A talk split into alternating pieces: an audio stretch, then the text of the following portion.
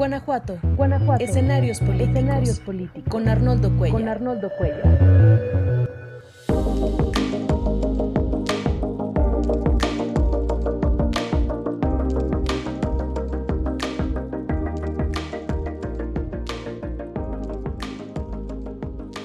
¿Qué tal? ¿Cómo están? Muy buenas noches. Muchas gracias por incorporarse a esta transmisión de la videocolumna de los martes después de una ausencia de una semana. Ya platicaremos de eso. Debido a compromisos profesionales, soy Arnoldo Cuellar. Muchas gracias, como siempre, por regresar y acompañarnos, dejar sus comentarios, dejar sus likes. Eh, no se olviden de, de, participar en, en, la polémica con las preguntas, con los comentarios que ustedes decidan. Tenemos hoy dos invitados. Una de ellas es de casa, se trata de Carmen Pisano, reportera del Laboratorio de Periodismo de Investigación Pública. Hola Carmen, muy buenas noches. Hola, ¿qué tal? Buenas noches. Y el otro también es de casa, porque Juan Martín Pérez nos ha venido acompañando en aventuras periodísticas hace muchos años, desde otras organizaciones antes, y ahora desde Tejiendo, tejiendo Redes Infancia, pero siempre con este tema de pues, investigar y poner el foco sobre lo que está ocurriendo con nuestras infancias en México. Y es a propósito de, los cuatro reportajes que se publicaron la semana pasada bajo este título genérico de que no se trata de un daño colateral lo que está ocurriendo en Guanajuato, sino que es nuestro futuro el que está amenazado.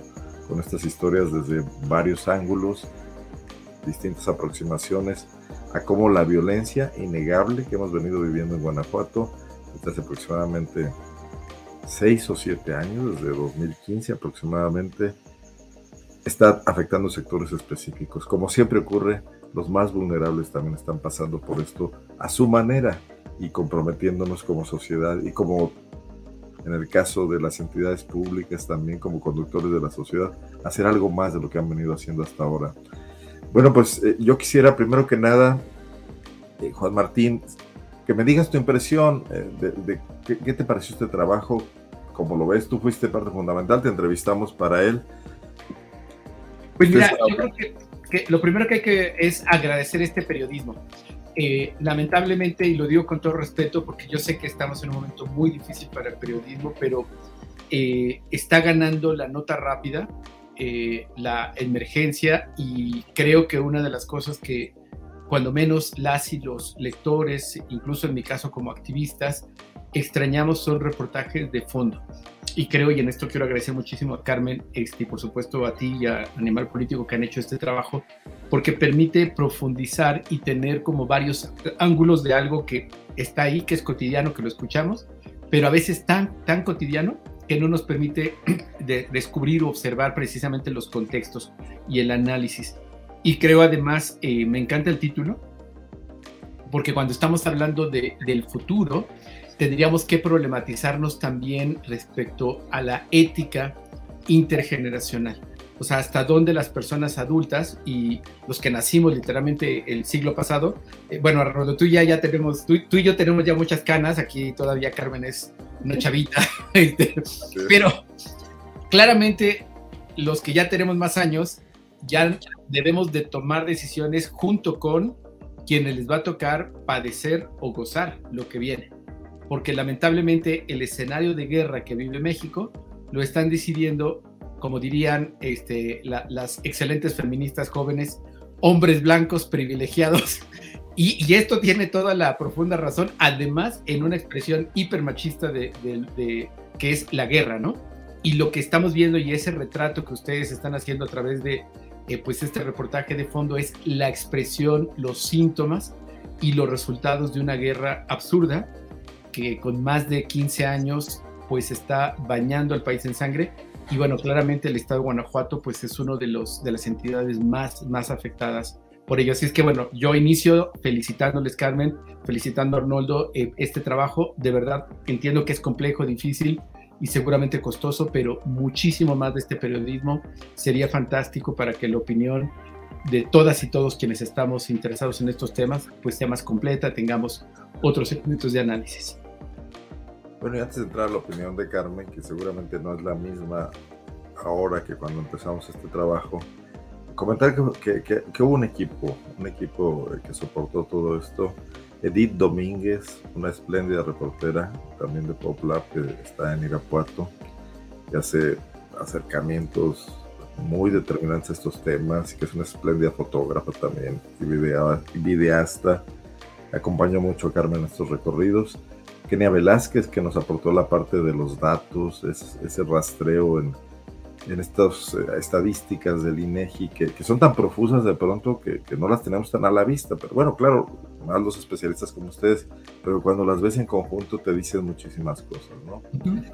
Y que no hubiera sido posible esto sin el apoyo de organizaciones como CAPIR, como IWPR, que nos apoyaron para, para el tiempo que se que nos tomamos en hacer, en hacer esta investigación, Juan Martín. Y bueno, pues desde luego agradecerles a ellos y muy especialmente a Daniel Moreno y al equipo de Animal Político, que al final del día fueron nuestros sinodales en este trabajo de investigación y que también aportaron muchísimo. Carmen, platíganos un poco los entretelones. Bueno, pues eh, empezar por decir sí, sí cambia completamente este, la, la visión, la perspectiva que teníamos. En Guanajuato sabíamos que las niñas, niños y adolescentes también tenían un impacto con esta violencia que se estaba viviendo. Pero ¿qué veíamos en la nota diaria? Hoy asesinaron a un adolescente, este, no sé, Salamanca, en ataque directo. Mañana, en una masacre, asesinaron a eh, dos menores de edad junto con su familia y los vemos como muy dispersos. ¿Y, ¿Y, qué nos encontramos? Primero, con unas cifras elevadísimas, elevadísimas de homicidios de niñas, niños y adolescentes. ¿Dónde se concentran? En el grupo de edad de 15 a 19 años. Y encontramos también que en este grupo de edad, em, que ocupa como el 87% de los homicidios, en, en, este, en, estos grupos de edades de, de 0 a 19 años, que es como lo maneja el INEGI. Que encontramos que de 15 a 19 los, los asesinan en ataques directos. O sea, están afuera de una casa, llegan y los matan. ¿Qué pasa en la mayoría, en este mapeo que hicimos? De menos de 15 años son en masacres cuando mueren. Mueren cuando están acompañando al papá, cuando están en familia. Y esto ya en sí nos, nos daba este, como un foco, ¿no? ¿Qué es lo que está pasando? Veíamos las cifras y por la población que tiene Guanajuato, tenemos en Guanajuato cerca de 2 millones de niñas, niños y adolescentes. Y eh, cuando hacemos el comparativo nacional, encontrábamos que somos el segundo lugar por incidencia en tasa de cada 10.000 habitantes, solamente nos gana Zacatecas, pero en números reales cuadriplicamos el número de, homicidios que tiene, por ejemplo, Zacatecas. Estaba en, este, en este pre-reporteo que, hicimos, me encontré, por ejemplo, con el libro de eh, Los morros del narco, que de hecho tú, Juan Martín, fue, fuiste quien lo sugeriste de, Javier, Sí, así es, de Javier Valdés. Entonces cuando lo, leía y veía que él hacía este recuento de eh, los homicidios en Sinaloa cuando estaba la guerra contra el narcotráfico en el sexenio de Felipe Calderón y que Sinaloa era un referente de violencia, encontramos que las cifras, eh, Guanajuato supera en cifras a Sinaloa, al Sinaloa de 2008-2010 más o menos. Nosotros tenemos 600% más homicidios de menores de edad que en su momento los tuvo Sinaloa. Entonces, después dijimos, bueno, ¿y de qué se trata? ¿Por qué los están asesinando? ¿Qué es lo que pasa? Tenemos una vocera en materia de seguridad, que es Sofía Huet López, que en reiteradas ocasiones dice, los adolescentes están siendo reclutados por el crimen organizado. ¿Ok? ¿Y por qué? Este, hicimos varias consultas vía transparencia para saber qué registros tiene el gobierno del estado sobre este reclutamiento. No los hay. Eh, estuvimos revisando cifras a nivel nacional con, con, diferentes organizaciones, por ejemplo Reinserta, y nos encontramos con que es un fenómeno que no solamente ocurre en Guanajuato, sino a nivel nacional no existen cifras sobre el reclutamiento este, de niñas, niños y adolescentes. Al no existir cifras, no podemos hacer no podemos dimensionar el problema, no se trata solamente de cifras, no son historias. Hay que ver qué y por qué los, nuestros jóvenes se están acercando a estos grupos criminales. Y pues bueno, hicimos un trabajo de campo, eh, quisimos encontrar el por qué el conocer historias, pero nos encontramos con que también es muy riesgoso en este momento estarnos eh, o irnos más allá de nuestras posibilidades. Entonces, dentro de em, lo más seguro que podíamos hacer, eh, logramos reunir varios testimonios y el común fue la drogadicción. En este estudio más que cuantitativo fue cualitativo.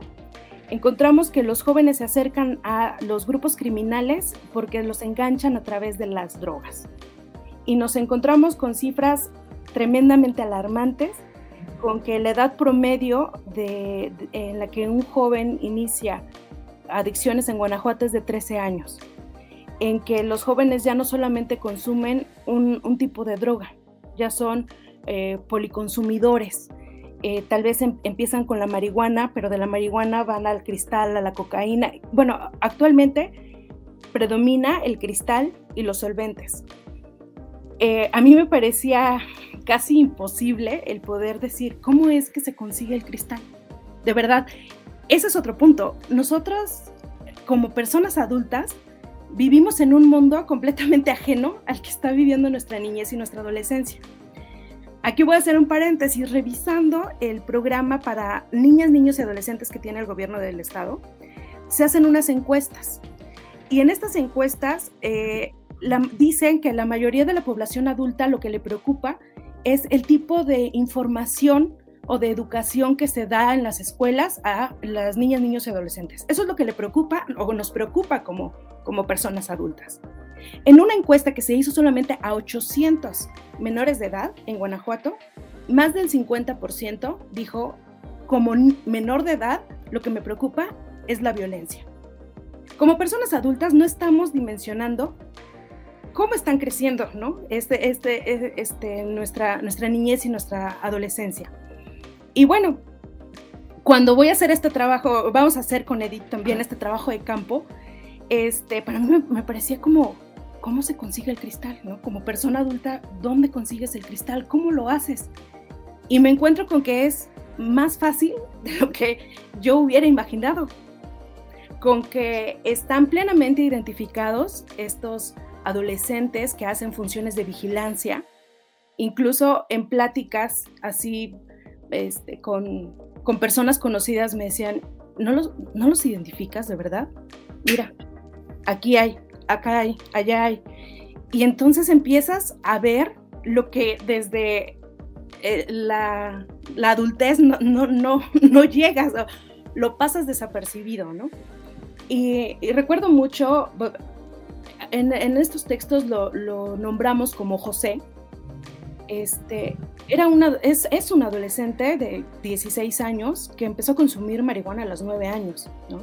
Entonces cuando lo escucho, cuando lo veo, yo decía, es que es un niño, o sea, tiene pensamientos de un niño, ¿cómo es que a su edad ha vivido tantas cosas? ¿no? Incluso yo les comentaba a, a mis compañeras y compañeros que me decía él, este, porque yo le decía, oye, ah, porque me decía, no, pues voy a la tiendita. Y yo, ¿vas a la tiendita a comprar el cristal, a una tienda de abarrotes? Y me decía, ay, es que usted no sabe nada. Y yo le decía, pues no, no sé, cuéntame, ¿no?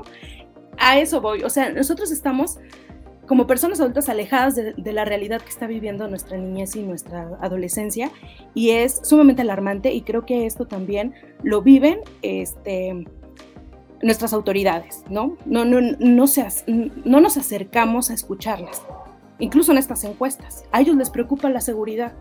¿Y qué dicen las personas adultas? No me preocupa qué le van a enseñar en la escuela. Y bueno, como primera reflexión creo que ya, porque a lo mejor me extendí un poco. es muy vívido lo que planteas. Pero bueno, yo creo que esto es un punto central, ¿no, Juan Martín? O sea, el adultocentrismo de la autoridad y de, y de los las autoridades, digamos, que no son políticas, sino éticas, pues los padres, los maestros, etcétera. ¿Qué te dice a ti todo esto que nos Bueno, lo que creo que destaca mucho, lo que me encantó de, los reportajes es cómo van mostrando por segmentos eh, temáticos eh, historias entretejidas que lo que nos muestran es desprotección. Eh, personas adolescentes precarizadas en su dinámica familiar y económica, eh, generalmente fuera de las escuelas. Eh, también, por supuesto, víctimas de violaciones a sus derechos, me refiero a una vida libre de violencia, a la educación, a un trabajo digno, por mencionar algunos temas.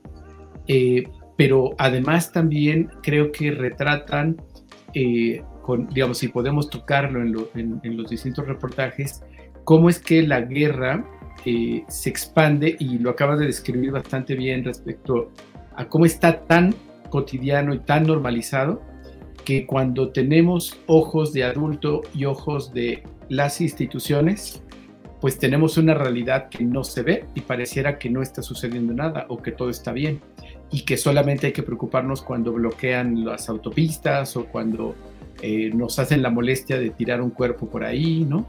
Eh, pero entonces creo que parte de lo que, eh, digamos, es muy evidente es cómo esta desprotección que viven pues literalmente miles de niños, niñas y especialmente adolescentes, es precisamente resultado de la invisibilidad, de que el mundo adulto está ocupado en sus temas, en sus prejuicios, como lo acaban de comentar, pero sobre todo que seguimos negándole a niños, niñas y adolescentes equivalencia humana. O sea, tenemos esta cosa terrible de pensarlos como objetos de protección y no es fortuito y también hay, tal y como lo comentas Carmen, eh, Guanajuato junto con, no sé, pienso Nuevo León o Sinaloa, con altos niveles, concretamente Sinaloa y Guanajuato que coinciden con altos niveles de violencia. Yo también, esto que ahorita lo decías me dio un déjà vu, Carmen, porque cuando, no sé si ustedes recuerdan que ha, tenido mucha fuerza este movimiento antiderechos humanos, con mis hijos no te metas, a mis hijos los educo yo, con el tema del PIN parental. Nuevo León, Sinaloa, Guanajuato, este, han sido protagonistas sobre esto y, lo que me sorprendía, precisamente tú lo describes muy bien, es cómo pueden preocuparse de si van a elegir o si deben de censurar eh, educación sexual en las escuelas y no se preocupan por la desprotección terrible que están enfrentando en esos territorios que les llevan no solamente a estar en riesgo de violencia, violencia de alto impacto, me refiero a desaparición, homicidios, ser víctimas de reclutamiento, sino que hay esta noción un poco, vamos a llamarla de Disneylandia, ¿no? Como mis hijos que están en una escuela privada, que están en un entorno más o menos protegido, eh, y desde ahí se define. Y he escuchado a decenas de legisladoras y legisladores hablar, es que como yo tengo hijos e hijas, entonces sí le sé algo a esto, ¿no? De la infancia no, pues déjame decirte que no le sabes nada, o sea, porque creo que precisamente esta desprotección está vinculada con que son invisibles, con que tenemos un cromo, ellos y ellas eh, que toman decisiones tienen un cromo por ahí de, estos de revista donde se ven a los adolescentes este, sonrientes, peinados y seguramente estudiando, y sobraría decir que también serían blancos con dentadura luminosa, pero no están viendo a los, eh, las personas adolescentes en los territorios, que no tienen para comer, que en su casa tienen literalmente la incertidumbre, no solamente literal de sobrevivencia de qué voy a comer, sino también la incertidumbre si voy a regresar, ¿no? Eh, esto yo recuerdo haberlo escuchado ya hace algún tiempo con una familia de eh, un adolescente desaparecido, Luis Enrique, ya hace varios años, desaparece a los 15 años. La familia tiene que salir este, huyendo del estado de Guanajuato por las amenazas, se, llevan a, los dos hermanos, al más grande lo devuelven, hay toda una historia ahí, pero algo que me marcó muchísimo que decía el papá y la mamá, con una, un dejo un poco entre resignación, sobrevivencia, lo tienes que incorporar para vivir, es que todos los días no sabemos si regresamos. Y eso escucharlo así te, te rompe, ¿no? O sea, porque por supuesto que los que estamos particularmente en las ciudades o en lugares medianamente protegidos, pues eso no es nuestro tema. O sea, sabemos que sí te pueden asaltar. Eh, nosotros como activistas, ustedes como periodistas saben que estamos un poco en la lista este, eh, de, algún modo, pero en general no en esa incertidumbre diaria de todo junto, ¿no? ¿Qué voy a comer? Eh, ¿Qué le va a pasar a mi familia? Y si voy a regresar. Pero al final se tiene que vivir con eso.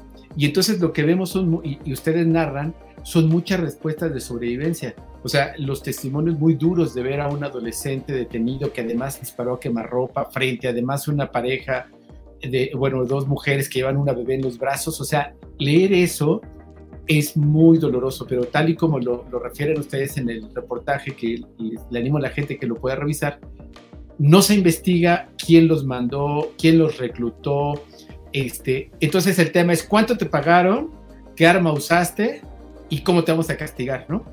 Cuando en realidad son también víctimas de reclutamiento y esto que tú eh, o que ustedes documentan acá y mencionas acá, Carmen, de que no hay datos eh, de reclutamiento es gravísimo y debo de recordarles o comentarles más bien que en 2010 presentamos el primer informe que me tocó coordinar y redactar ante el Comité de Derechos del Niño que se llama Infancia y Violencia, eh, perdón, este, Infancia y Conflicto Armado en México. 2010. Por eso nos persiguió el ejército como un año. Estuvimos un poco intensos con ellos un ratito. Pero ahí lo que documentamos, y, era también el reclutamiento, recordar el caso del Ponchis, ¿no? En Morelos. Pero una de las recomendaciones que el Comité de Derechos del Niño emite, entre varias, 78 recomendaciones, una muy específica es tipificar el delito de reclutamiento, porque de otra manera no hay forma de que se pueda monitorear y sobre todo no hay manera de hacer política pública eh, para ello. Entonces, creo que precisamente lo que ustedes están documentando con estas historias de vida es ponerle rostro a esta desprotección a las grandes omisiones que tienen las autoridades y hablaremos de esto quizás en otro momento con más calma, más detalle, pero las narrativas, estas narrativas que depositan en, en los adolescentes asesinos, tal, tal, que lo depositan en las familias que están sobreviviendo y les cuesta un montón y que hace que se laven las manos las autoridades rápidamente diciendo andaban en malos pasos este, eh, y hicimos todo lo que pudimos. Esto lo he escuchado, o sea, hasta el infinito y lamentablemente no hay un escenario que nos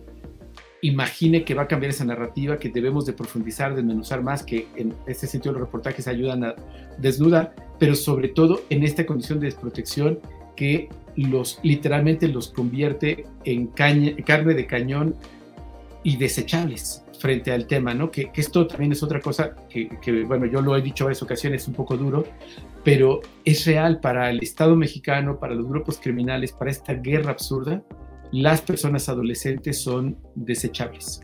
Pilas recargables que se cambian, este, que se desechan rápidamente y habrá, como ustedes lo describen, un ejército disponible a su antojo sin mayor problema y con la garantía, garantía absoluta de impunidad.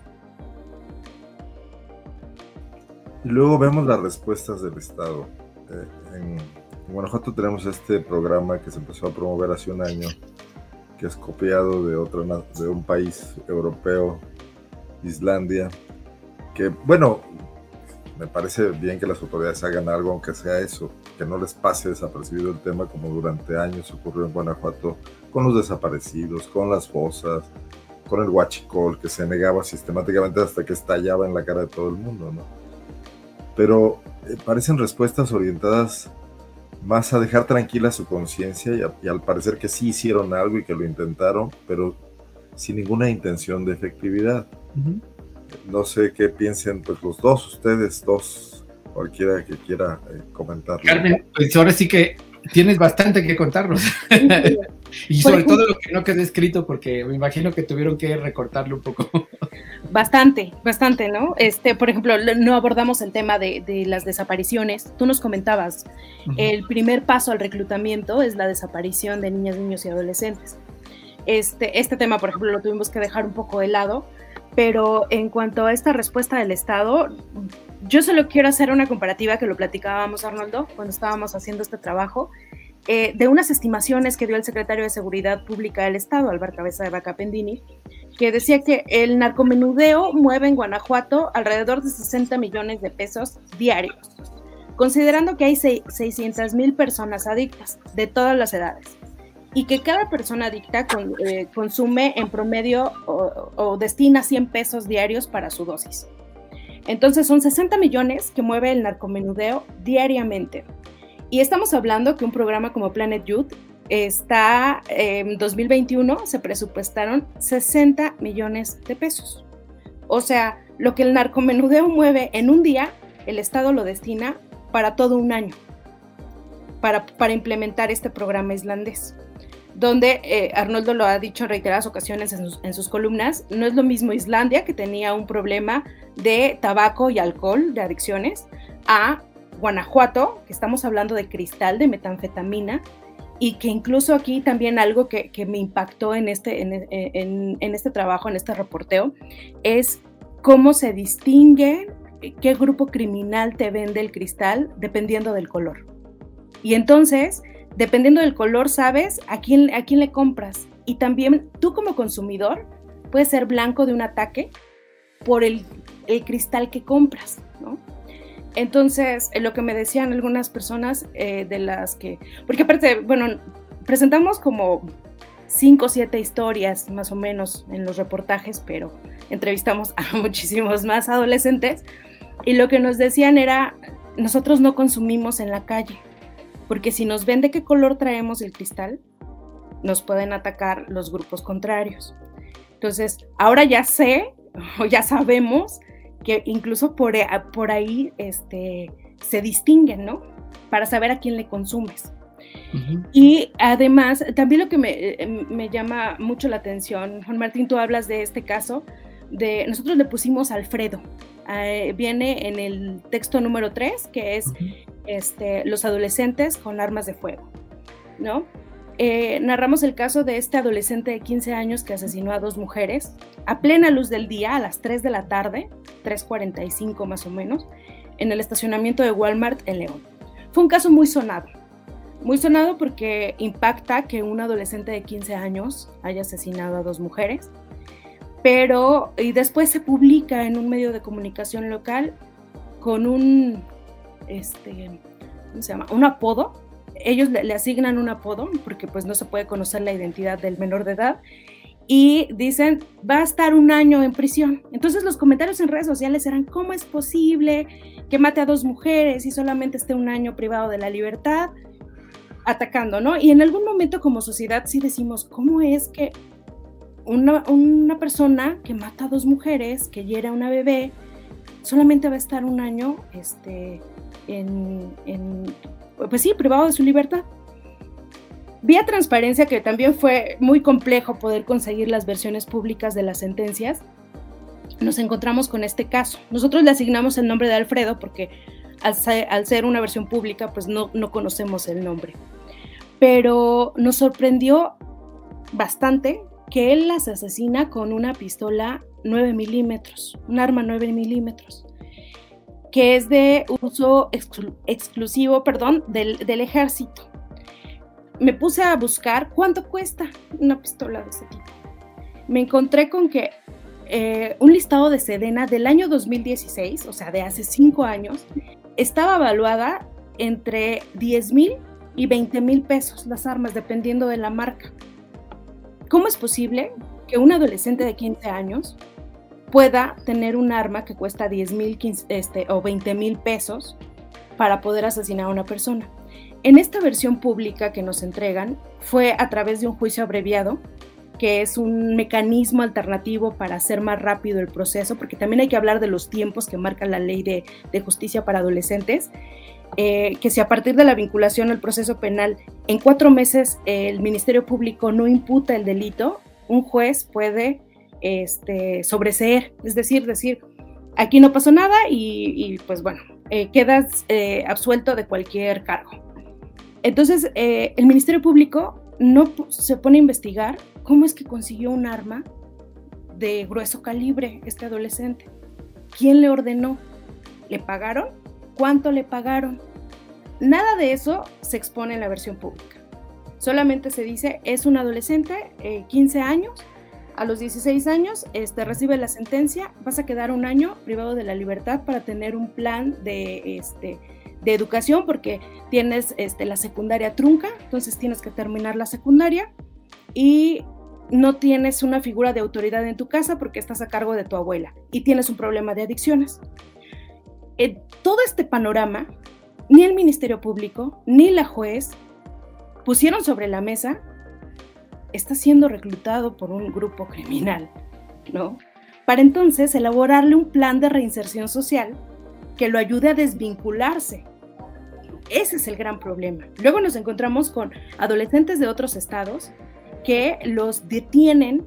Solamente hay tres que están procesados por delincuencia organizada, de los que están en el centro de internamiento. Son tres de Jalisco, son tres adolescentes de Jalisco de 15 y 16 años de edad. y los procesan por delincuencia organizada porque tenían secuestrado a un elemento del ejército y tienen acopio de armas. Y hay carteles este, donde los identifican con un grupo criminal eh, del cártel Jalisco Nueva Generación.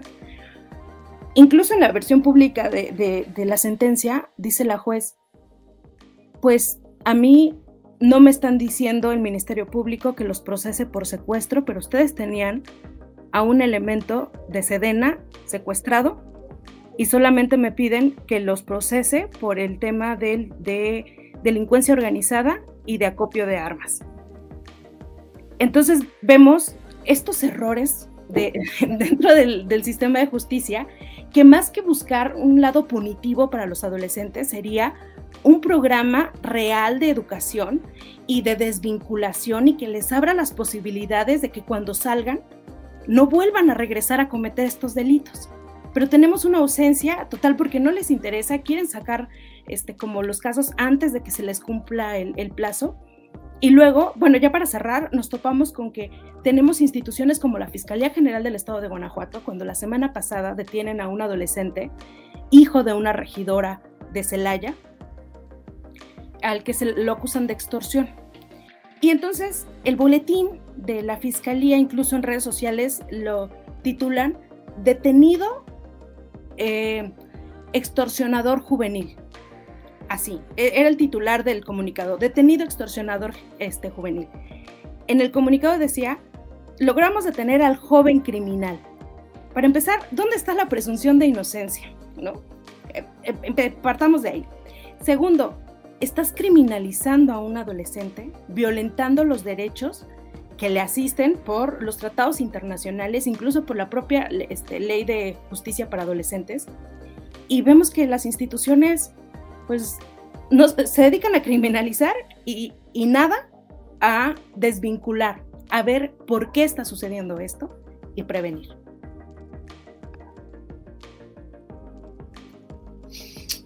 Fíjate que me gustaría complementar aquí este apartado en, varios elementos. Uno, que eh, recordando nuevamente las recomendaciones que el Comité de Derechos del Niño de Naciones Unidas dio a México desde el 4 de marzo de 2011, fue precisamente, pero son 78 recomendaciones, pero hay tres grupos. Como ya lo mencioné, tipificar el delito penal de, niñez reclutador o reclutamiento forzado. Segundo, como lo ha señalado Carmen, crear un programa de desvinculación esto no es eh, necesariamente eh, un tema de vamos a regañarlos o los castigamos y ya. Esto es un programa reconociendo que son víctimas. Eh, a nivel internacional, el reclutamiento se considera un crimen de lesa humanidad y esto se puede perseguir incluso en instancias internacionales como la Haya la Corte Penal Internacional. Hay varios, de hecho, este, líderes africanos que reclutaron a miles de niños y niñas que están en investigación y proceso por lo mismo. Y aquí en México esto no se haciendo. Y un tercer componente que también destaca el comité es eh, construir eh, mecanismos de paz, digamos, o de construcción de, eh, paz en los territorios desde las escuelas. Y hay una serie de, de, actividades y recomendaciones que plantea el Comité de Derechos del Niño. Pero precisamente lo que los reportajes muestran es cómo los adolescentes están siendo como literalmente eh, ese insumo para la maquinaria de guerra donde todos ganan y los únicos que pierden todo, o sea, la vida, pierden su salud, pierden el futuro, son los niños, niñas y adolescentes y sus familias, especialmente son las personas más pobres. Y cuando hablo de que todos ganan con esta guerra, es obviamente la economía que gira alrededor del el narcomenudeo, que eso es uno de los pequeños ingresos. Pero tenemos al ejército literalmente armado, eh, muchos también hombres jóvenes reclutados, eh, pero tenemos también a quienes lavan dinero, los políticos de todos los niveles, municipales, estatales este, y federales, que reciben grandes cantidades de dinero para que esto opere, lo que conocemos como redes de macrocriminalidad, los nuevos ricos en esta administración, que es el ejército, no es que antes no fuera parte de esto, ahora tiene mucha más eh, ingreso y posibilidad, pero también hay una manera en la que la sociedad en su conjunto nos podemos lavar las manos con el típico eh, asunto que hizo Calderón de andaban en malos pasos. Y creo que precisamente en tanto no asumamos la responsabilidad y tal y como lo intitulan ustedes, no son daños colaterales, ¿no? Y precisamente tenemos que reconocer que estamos fallando como Estado, directamente las instituciones responsables, los funcionarios y funcionarias que solo simulan, que cuando intentan hacer cosas lo hacen tan mal como eh, esta barbaridad, recordarán que ustedes documentaron de enseñarles a disparar armas largas en las secundarias, o sea, es una tontería donde se le quiera mirar, pero además lo negaron y después también ustedes documentaron que eso había pasado ya en más de dos escuelas, ¿no? Eh, pero nuevamente regresamos a que no hay ninguna respuesta del Estado más que simulación, porque lo que necesitamos son políticas públicas. Y cuando hablamos de ello significa marco normativo, tipificar el reclutamiento, por ejemplo, pero también significa instituciones profesionales con presupuesto suficiente y aquí la clave, personal capacitado, no alguien que esté improvisando, que se le ocurra ponerlos a rezar o prestarles armas largas, ¿no? Porque lo están tratando de reducir a ocurrencias, accidentes, pero precisamente lo que nos está hablando es de una política de Estado, en este caso el Estado de Guanajuato, de no mirar a, a los niños, niñas y adolescentes pobres, de dejarlos a su suerte, pero usarlos como chivos expiatorios de la inseguridad, cuando en realidad los grandes impactos del crimen no son estas personas adolescentes. Y redondeo una, o, o a un apartado específico en eso que también destacan ustedes y que comentaba Carmen de la sorpresa que tienen las personas y la, por supuesto, también la indignación de considerar que quedan impunes, ¿no? Es decir, cómo se atacaron a una mujer o mataron a personas o traían armas o secuestraron y demás. Y es que tenemos que recordar que la justicia para adolescentes, eh, desde la garantía de derechos, reconoce que precisamente el contexto comunitario, familiar y el Estado falló en no proteger a niños y niñas, pero sobre todo la evidencia internacional nos da cuenta que de nosotros mantenerlos privados de libertad, lo que estamos haciendo es que pierdan redes de socialización positiva, que además incorporen todos los códigos carcelarios y que precisamente el estar privados de libertad en delitos menores o delitos no graves, eh, los entregamos literalmente a los grupos criminales. Y lo vinculo también con otra cosa terrible que ustedes documentan y son los anexos. Estos anexos que se han convertido ya en cárceles privadas de los grupos criminales porque los tienen ahí listos para ser reclutados. Ya tienen problemas de adicciones, tienen problemas de vínculos o trayectorias familiares muy complicadas. Muchos de ellos ya tienen trayectorias este, en prisión, ya sea ellos o sus familias, pero además están despreciados por la sociedad, están estigmatizados. Y hay un caso que no recuerdo el nombre que le ponen, pero es muy doloroso, de un, adolescente que fue internado o ingresado a estos anexos y seis meses después su cuerpo apareció en una fosa. Estas historias las tenemos en todo el país. Guanajuato tiene varias masacres eh, de anexos o en anexos, precisamente por lo que comentaba Carmen, de cómo los grupos criminales toman control territorial y precisamente en estos espacios que sería el símil de la cárcel, eh, y que por ley está prohibido que existan adolescentes, pero existen bastantes de manera ilegal.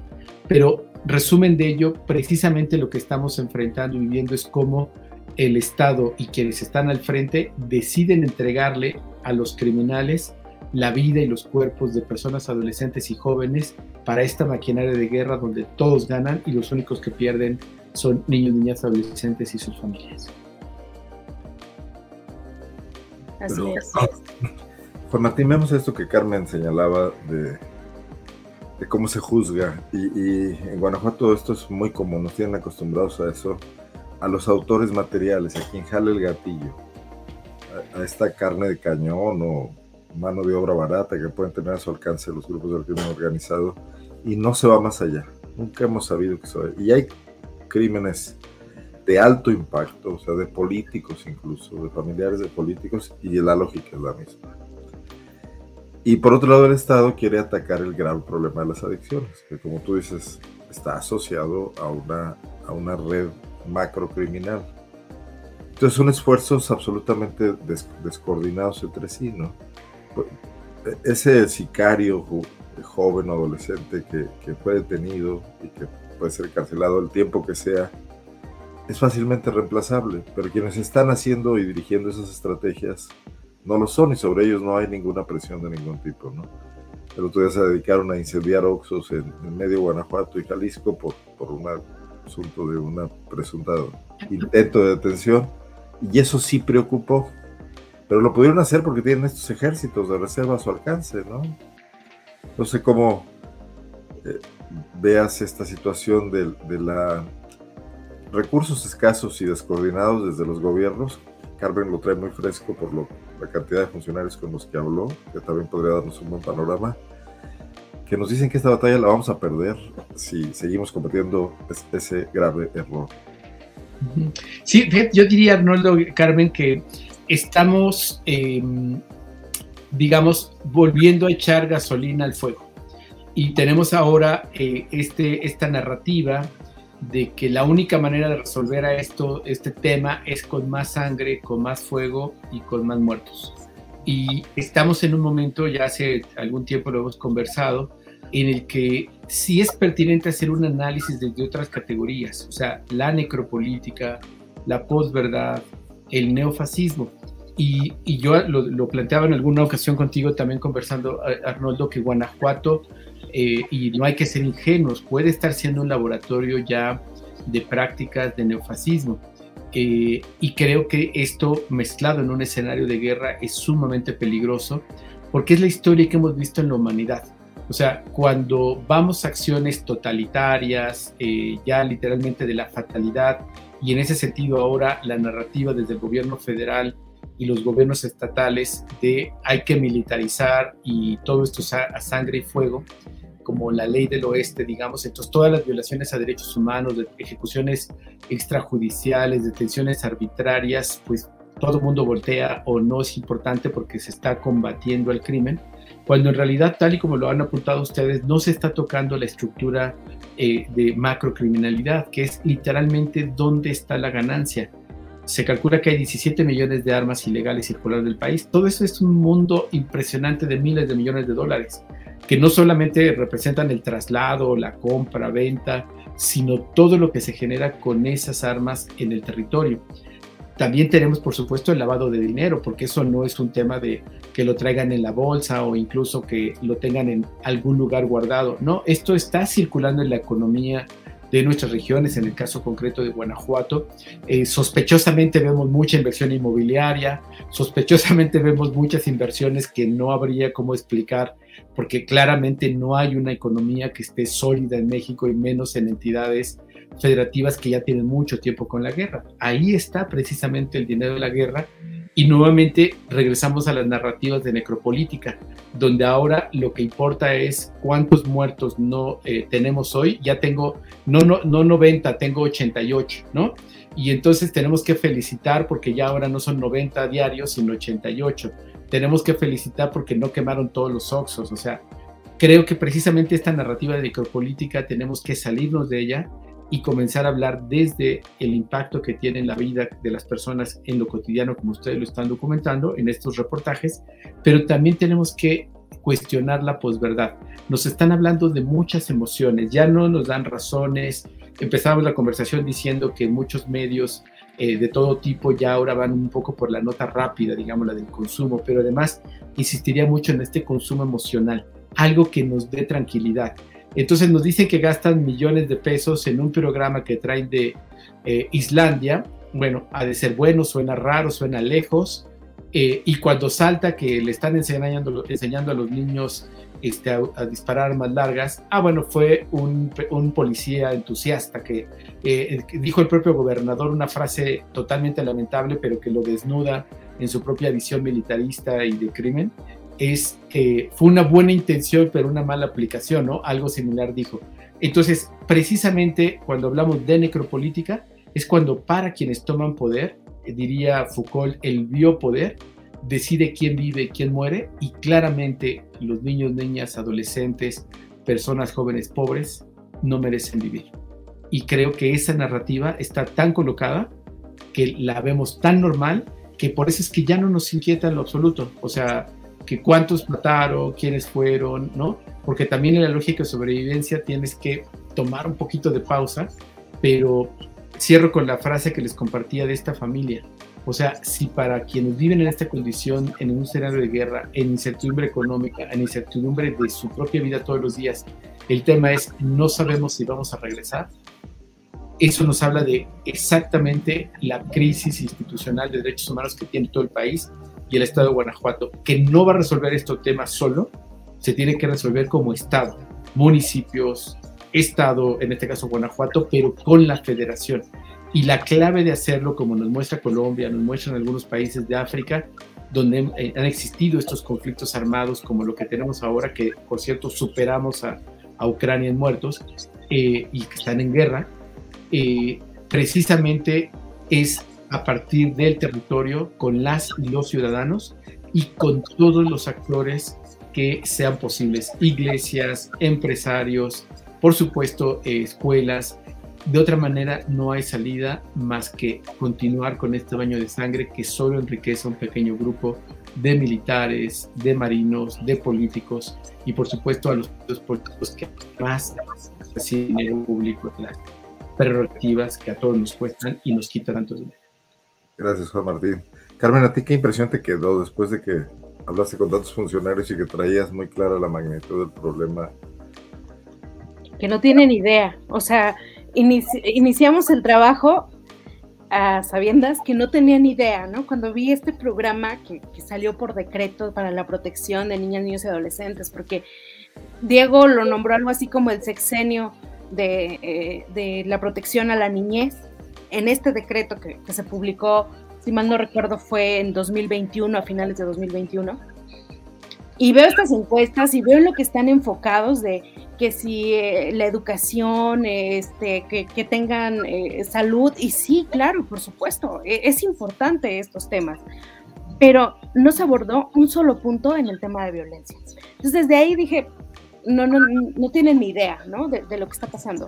Después de que hablamos con funcionarios estatales, federales, no, pues lo, lo confirmamos. Cuando hablé, por ejemplo, con Jesús Oviedo, que es el secretario de Desarrollo Social y Humano, que, que quiere, que lo apuntan por ahí como este candidato a la gubernatura, yo le decía, a ver, yo, yo quiero saber qué programas sociales hay para estas juventudes, para estas adolescencias, para evitar que sean eh, reclutadas por el, crimen organizado. No quiero que me hable de el techo digno, este, que porque ahí viven dos menores de edad, bueno, pues ya son beneficiarios. Su respuesta, no sé si me sorprendió o me indignó, que fue, tenemos un programa que se llama eh, Guanajuato, yo puedo, tú puedes, algo así, no, no recuerdo el programa exactamente. ¿Y yo en qué consiste? No, pues se trata de unos talleres para que tengan un plan de vida. Eso, esa es la estrategia que tiene el gobierno del Estado, además del Planet Youth, enfocada o en un programa social enfocado a, adolescentes, que hagan un programa de vida. Y luego vemos que este, Jóvenes Construyendo el Futuro, que a lo mejor no entra mucho en las adolescencias porque ya está como para de 18 años en, en adelante. Se trata de repartir becas, pues así de inscríbete y te doy tu beca, ¿no? Y ya, porque ni siquiera está focalizado como la idea original con la que fue creada por el gobierno federal, o que al menos así vienen sus lineamientos, que es para estas zonas más conflictivas o con foco rojo donde hay, hay violencia, este, no están llegando estos, estos apoyos. En municipios como Villagrán vemos que eh, Jóvenes Construyendo el Futuro son veintitantos jóvenes beneficiarios. Entonces, vemos que no hay respuestas de las autoridades. Así, así puedo resumir, ¿no? De ningún lado. Bueno, y creo que queda muy claro en esa parte final del, trabajo. Frente a esto, la sociedad que no cuenta con esos recursos, ni siquiera con los escasos que destinan a estos programas exóticos, ¿qué, qué debemos hacer, Juan Martín? O sea, ¿por dónde enfocar el tema eh, tampoco podemos hacer la chamba del gobierno, ¿no? Mira, yo creo que hay varias eh, salidas frente a este drama que tenemos. Y es uno que ya estamos haciendo a través de ustedes. Y es que tenemos que hablar de este tema y tratar en lo posible de sacarlo del circuito de las personas convencidas. eh, que solemos ser activistas, periodistas, algún segmento académico.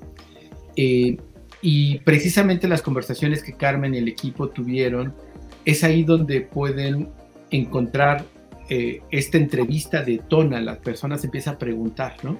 Entonces creo que tenemos que hablarlo, llevarlo precisamente al espacio comunitario, a las escuelas, a las universidades, porque no solamente es un tema de desahogos y demás, sino sobre todo de encontrar claves comunes. Nadie, nadie en su sano juicio, salvo que tenga beneficios económicos o réditos políticos, quiere mantener esto. Y precisamente el que hablemos nos comenzamos a encontrar y nos damos cuenta que la otra persona, que en ese otro lugar también coinciden, empezamos a tratar de encontrar salidas comunes. Eh, creo que otro elemento es que nadie va a venir a salvarnos. Nadie, absolutamente nadie. Ningún político, por más eh, dinero que, quiera traer o que cualquier programa internacional que se le ocurra, este, no, nadie nos va a salvar mágicamente. Eso lo tenemos que hacer nosotras y nosotros con lo que nos queda, los pedazos de Estado que nos quedan, porque no tenemos Estado. O sea, tenemos políticos que siguen eh, como rapiña comiéndose lo que queda del Estado, que hay que decirlo, está en deuda pública porque no hay dinero de dónde sacarlo más que endeudando a los estados, endeudando al país en su conjunto y que tienen negocios montados para chupar todo el dinero que puedan en todas las modalidades. Entonces, aún en los pedazos que nos queden de Estado, tenemos que tratar de recuperarlo eso, así aunque sea un poco como rompecabezas. Y claramente necesitamos apoyo internacional. No tenemos en, este momento en el país contrapesos que nos permitan llevar a la justicia a los políticos de alto nivel. O sea, tenemos mucho show, entretenimiento a nivel federal, ¿no? O sea, con presuntas investigaciones a Peña Nieto, presuntas investigaciones a no sé quién. O sea, no va a suceder nada porque todo esto forma parte de un show, forma parte de intereses de grupo, de intereses económicos y se van a arreglar entre ellos. Y están solamente usando eh, como elemento de presión eh, la justicia. Entonces, esta realidad tenemos que hablarla, tenemos que partir de esta crudeza para comenzar a tratar de recuperar pedazos de Estado con apoyo internacional. Y no quiere decir que alguien venga, intervenga y tome decisiones que afectan la autodeterminación del país, no, pero hay mucho saber, hay mucha experiencia internacional que podríamos eh, recibir de apoyo, me refiero al sistema de Naciones Unidas, el sistema interamericano, que dicho sea de paso, tenemos ya 80 mil recomendaciones en la agenda de infancia de todos los organismos de Naciones Unidas y de la Comisión Interamericana, la Corte Interamericana, que el solo cumplirlas, solo cumplir eso, cambiará la realidad de millones de niños, niñas y adolescentes. Y creo, por último, tenemos que eh, superar esta noción emotiva para hablar de estos temas. Nos duele, es preocupante, pero necesitamos análisis, necesitamos una valoración crítica y sobre todo necesitamos encontrar soluciones viables, no las mágicas, no las que nos encantaría y las que la lógica diría que son las correctas. ¿Cuáles son las viables? Y esto nos habla de la complejidad del país. Lo que le va a funcionar a Guanajuato no va a ser único, le va a funcionar a ciertos municipios, pero posiblemente eso no le funcione a Chiapas o a Chihuahua o a la Ciudad de México. Todas eh, controladas ya por, eh, se calcula que más del 70% del territorio está bajo control criminal. Eh, puede ser, no sé, pero lo que nos funciona en un lugar no será otro. Y creo que en ese sentido Guanajuato podría tomar delantera si se lo plantearan seriamente y creo en ese sentido que llegarán, por supuesto, las elecciones donde posiblemente tengamos algún tipo de influencia. Puede ser que no, porque claramente los electores están siendo ahora los, los grupos criminales y los propios políticos, pero intentemos que ahí se pueda modificar también algo para recuperar pedazos de Estado de lo que ahora todavía nos queda. El escenario no pinta bien, de verdad es muy crítico y no es porque seamos aves de mal agüero o estemos hablando del apocalipsis, hace ya tiempo que estamos señalando alternativas, hay soluciones, pero necesitamos, por un lado, voluntad política, de la cual es poco probable, pero sobre todo necesitamos más ciudadanas y ciudadanos que entiendan que es nuestra responsabilidad también. No es solo de los políticos criminales, también es nuestra responsabilidad guardando silencio. y bueno, yo para cerrar nada más me gustaría también comentar y hacer un llamado a las organizaciones en Guanajuato de protección a niñas, niños y adolescentes. las organizaciones locales tampoco, tampoco están viendo esta problemática. O sea, buscamos a las organizaciones de la sociedad civil en Guanajuato, este, nos acercamos a ellas para saber qué, qué, es lo que están viendo, qué es lo que están estudiando. Y no tienen, no están revisando este tema del impacto de la violencia en menores de edad. Yo creo que también aquí sería un llamado, ¿no? Como organizaciones de la sociedad civil. Y no es que sea menos que estén revisando temas como cómo pega este, una pandemia como COVID a, a las infancias. No, no, no, no es que estemos menospreciando, pero creo que hoy la agenda pública o la agenda que el día a día que estamos viviendo en Guanajuato nos está marcando otra ruta. A mí me gustaría, Juan Martín, antes de concluir esto, que nos platiques un poco de Tejiendo Infancias también, porque recurrimos a ti, te tomamos como especialista, pero luego hablamos un poco también del trabajo que haces tú y la organización que representas aquí en México. Muchas gracias, Arnoldo. Fíjense que ah, recién presentamos un informe regional sobre violencia armada eh, en la región y el impacto que tiene en la niñez. Esto lo hicimos en Brasil con nuestros colegas del Foro Nacional de Crianza y Adolescencia, eh, con eh, pues claramente buscando que esto pueda eh, orientar soluciones y salidas. Y lo hicimos a propósito en Brasil porque compartimos bastante con Brasil en que no somos países con una guerra formal, pero sí tenemos proporciones de letalidad como si estuviéramos en guerra.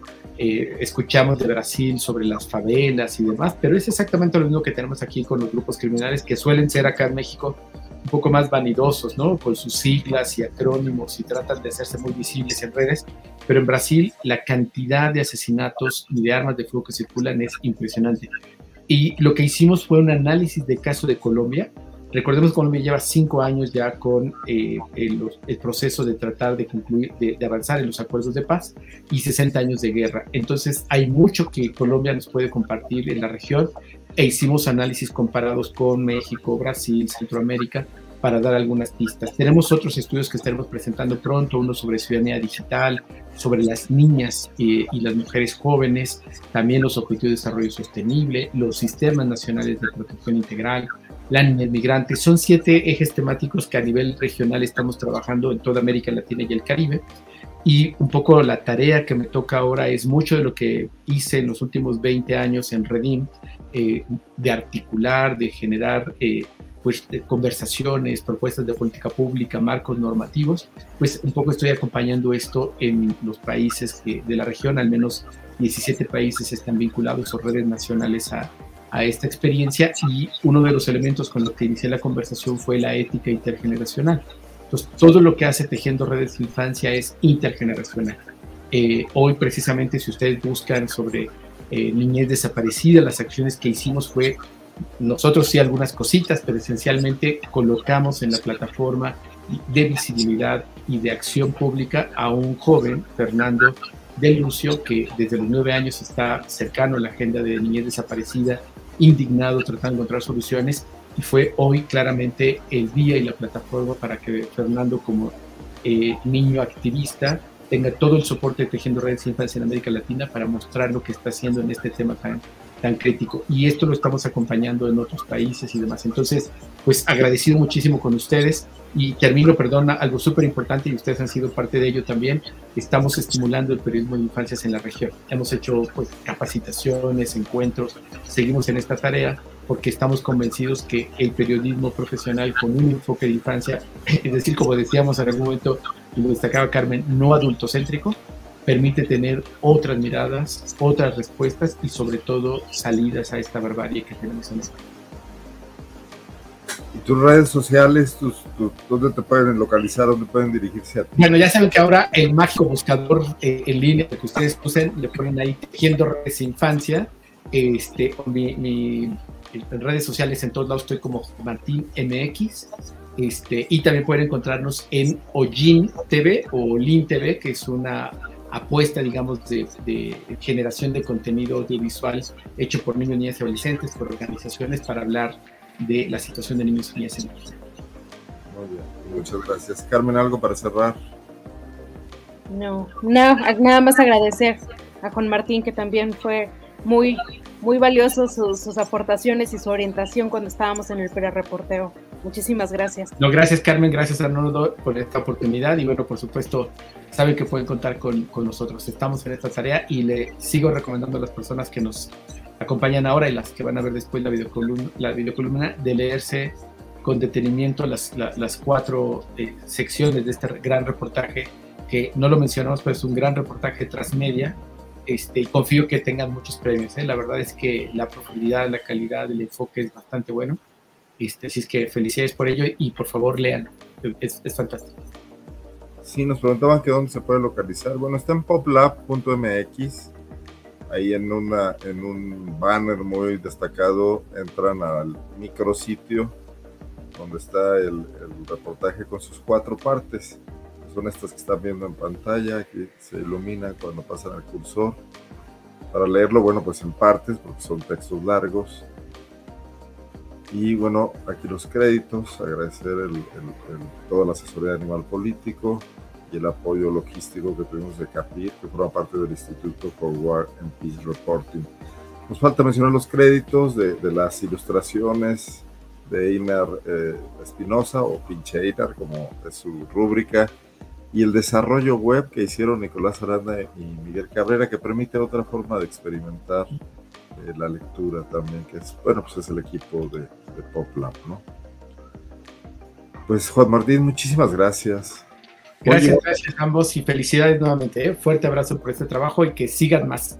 Con lo difícil que es y lo costoso, pero ojalá muchos más. Comento rápidamente que hay dos temas aquí hoy muy coyunturales, eh, por si quieres comentar algo sobre ello. Un reportaje que hicimos hoy, que hizo otra compañera, Yajaira Gasca, sobre este costo brutal que está significando el regreso a clases para las familias y, y cómo el gobierno del estado de Guanajuato repartió 100 mil fueron, Germán.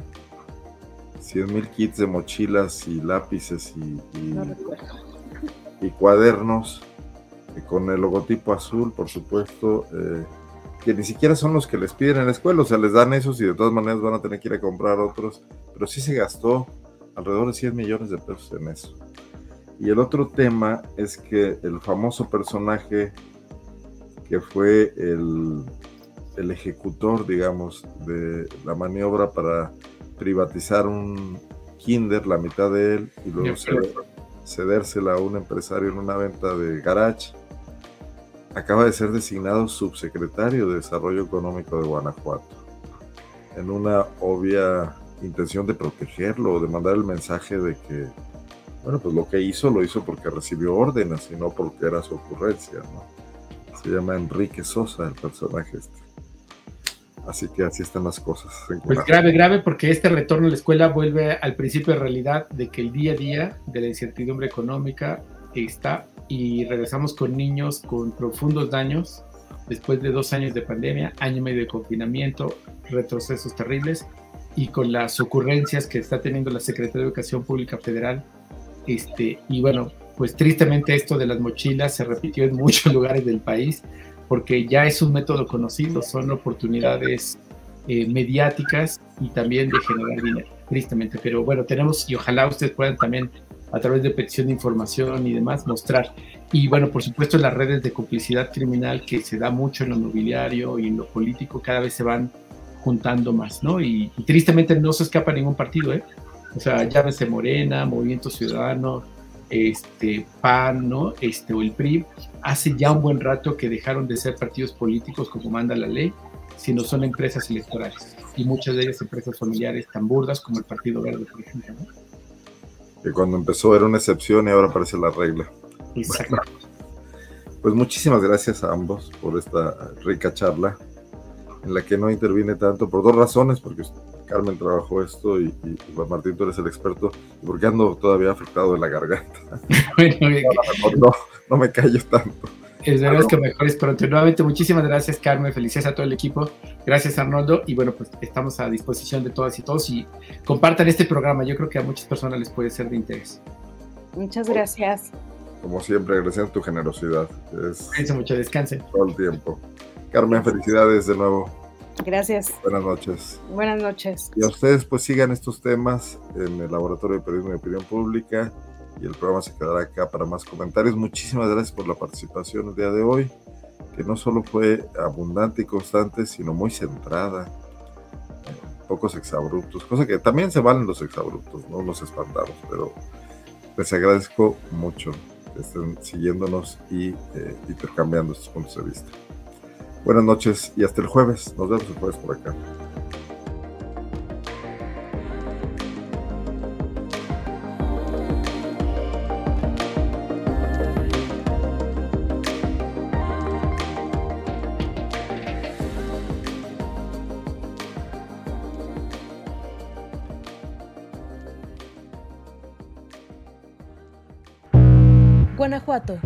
Escenarios políticos. Escenarios políticos. Con Arnoldo Cuello. Con Arnoldo Cuello.